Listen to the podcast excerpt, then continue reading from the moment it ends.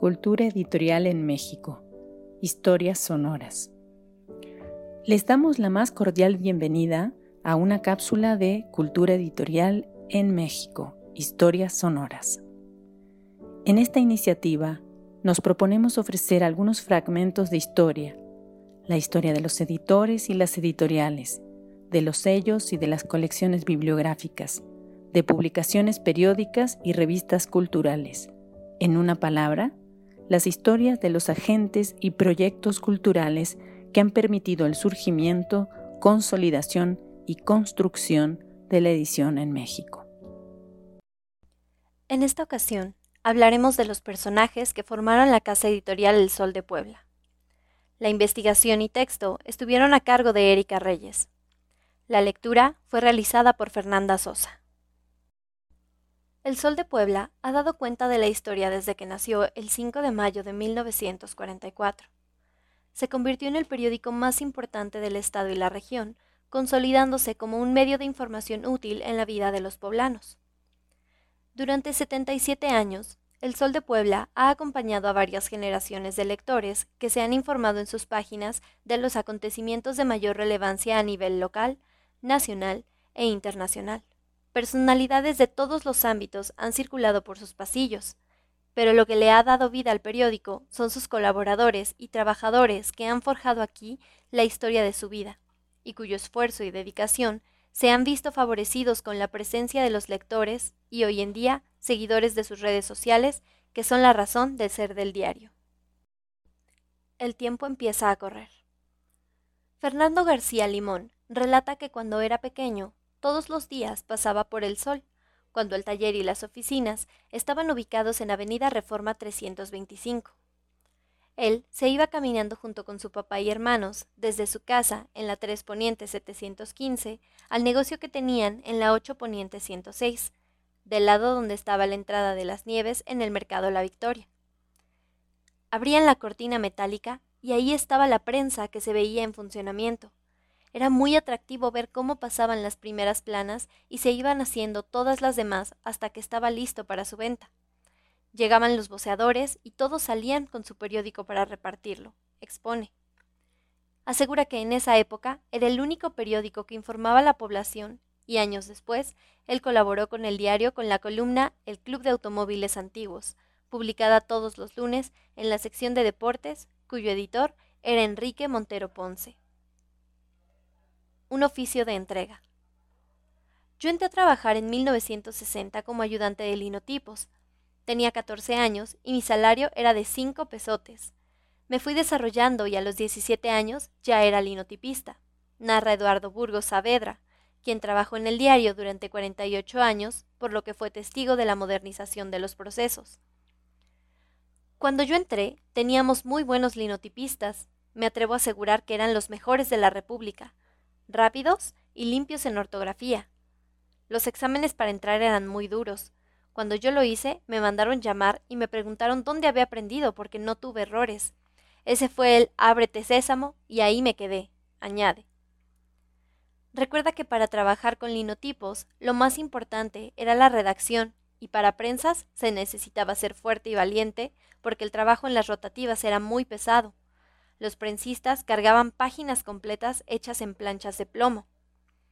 El patrón nos visitaba una vez al año y a veces llegaba junto con el presidente de la República en turno. Entraban al taller junto con su comitiva y nos presentaban. Conocí a Gustavo Díaz Ordaz, Luis Echeverría y López Portillo, asegura. Burgos dice que Puebla estaba considerada como la Academia de las Artes Gráficas y algunos compañeros los mandaban a periódicos de otros estados como a él, que lo enviaron a Toluca un año.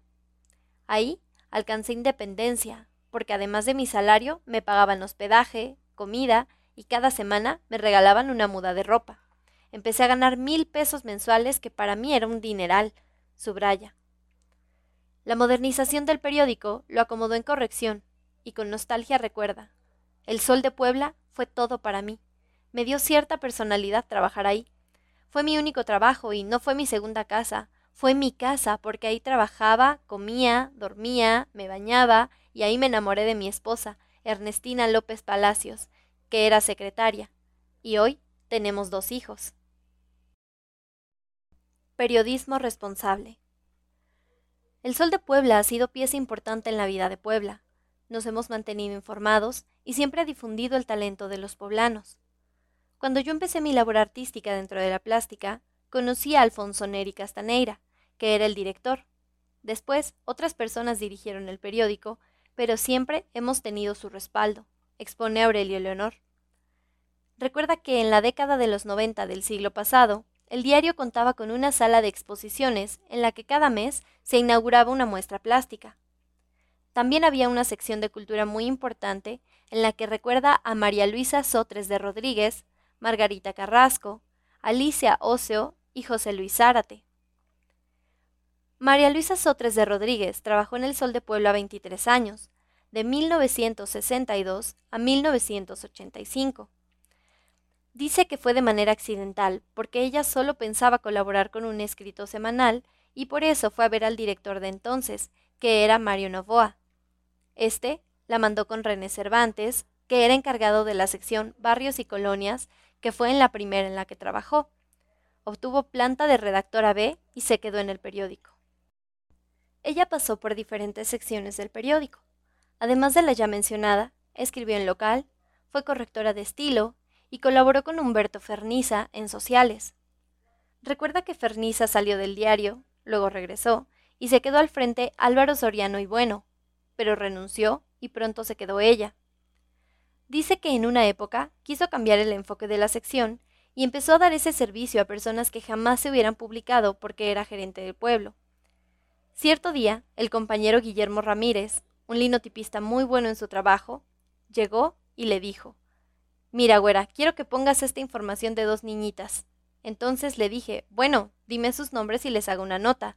Me dijo, no, nada más pones este pie de grabado, mismo que él me dictó.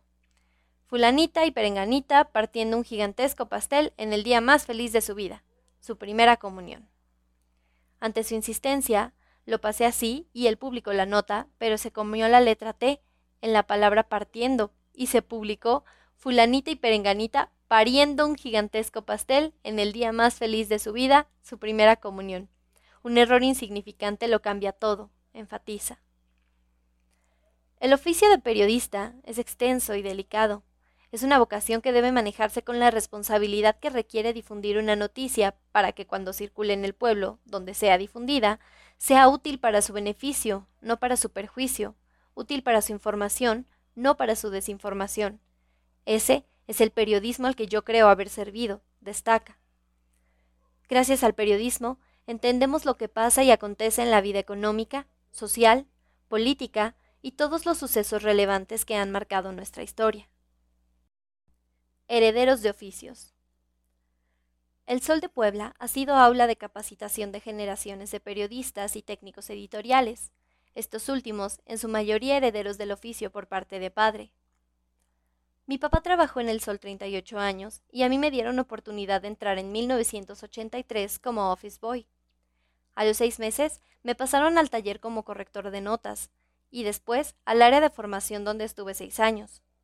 Finalmente me pasaron a fotomecánica y más adelante me nombraron jefe del área. Seguí siéndolo cuando cambiamos al proceso digital de CTP directo a lámina.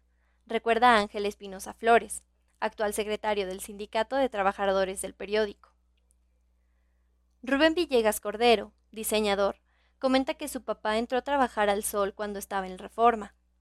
Dice que era formador y en esa época les llamaban cajistas.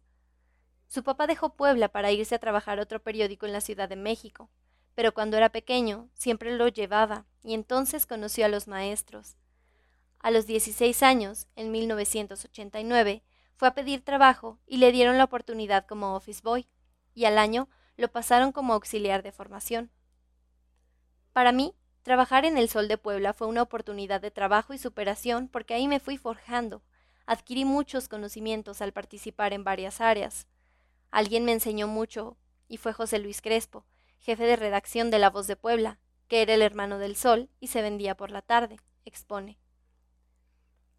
Seguí siendo formador hasta que entró el sistema CTP directo a lámina y nos capacitaron. Así fue como nos empezaron a llamar diseñadores editoriales, que es el puesto que desempeño actualmente, concluye. La casa del que mató al animal. José García Balseca fundó la editora en 1944 y el primer ejemplar del Sol, llamado así hasta el año de 1953, fue impreso en una prensa dúplex que, junto con cuatro linotipos, varias cajas de tipos y 35 operarios, eran los cimientos de la nueva publicación. Cinco años después, se adquirió el edificio que ocupaba el Hotel Italia, que en su momento fue uno de los mejores y fue propiedad de Joseph Brachetti desde 1920. Pero la casa, ubicada en el 3 Oriente 201, fue testigo del acontecer poblano desde la época colonial y en sus muros guarda historias que se han convertido en leyendas. Incluso aún existe una piedra grabada con el relato por el cual recibió el nombre de la casa del que mató al animal. La arquitectura de la casa conservó su estilo colonial, tanto en su exterior como interior, pero fue acondicionada con más y mejor equipo. Así, se instaló la primera rotativa Gross de cuatro pisos que funcionó en Puebla. Después, se adquirieron las casas contiguas, los números 203 y 205, y se instalaron nuevos equipos y oficinas para satisfacer las necesidades de expansión.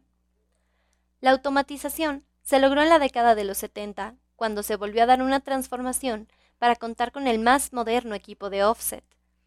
También se instalaron los laboratorios de fotomecánica, fotolito y fotográfico, así como el departamento de Telex Carrier para recibir toda clase de información. En 1973, este periódico pasó a formar parte de la recién formada Organización Editorial Mexicana, que gracias al empeño y experiencia de don Mario Vázquez Raña, que en paz descanse, se convirtió en el órgano periodístico más importante de América Latina. A inicios del siglo XXI, El Sol de Puebla adquirió lo último en tecnología desarrollada para la industria de las artes gráficas con el objetivo de mejorar la calidad de reproducción de la imagen y sus tiempos mediante el CTP. De esta manera, se inició en la era digital. En siete décadas y casi dos lustros, el diario ha sabido mantener su liderazgo renovándose dentro de una sociedad más demandante en la que las tecnologías de la información revolucionaron la forma de dar las noticias. Hoy, no solo da cuenta del acontecer cotidiano a través de su diario impreso, también mediante su sitio web e informando en redes sociales en tiempo real a todo el mundo. Esta cápsula se basa en la nota el Sol de Puebla cumple 77 años y estos son los personajes que formaron esta casa editorial de Erika Reyes, publicada en el periódico El Sol de Puebla el sábado 8 de mayo de 2021. Agradecemos a los investigadores y profesionales del mundo del libro y la edición por el apoyo en la elaboración de contenidos. Los interesados en proponer nuevos contenidos, no duden en escribirnos a cultura editorial mx arroba gmail.com. Los invitamos a seguirnos en Cultura Editorial en México, Historias Sonoras. Gracias por su atención.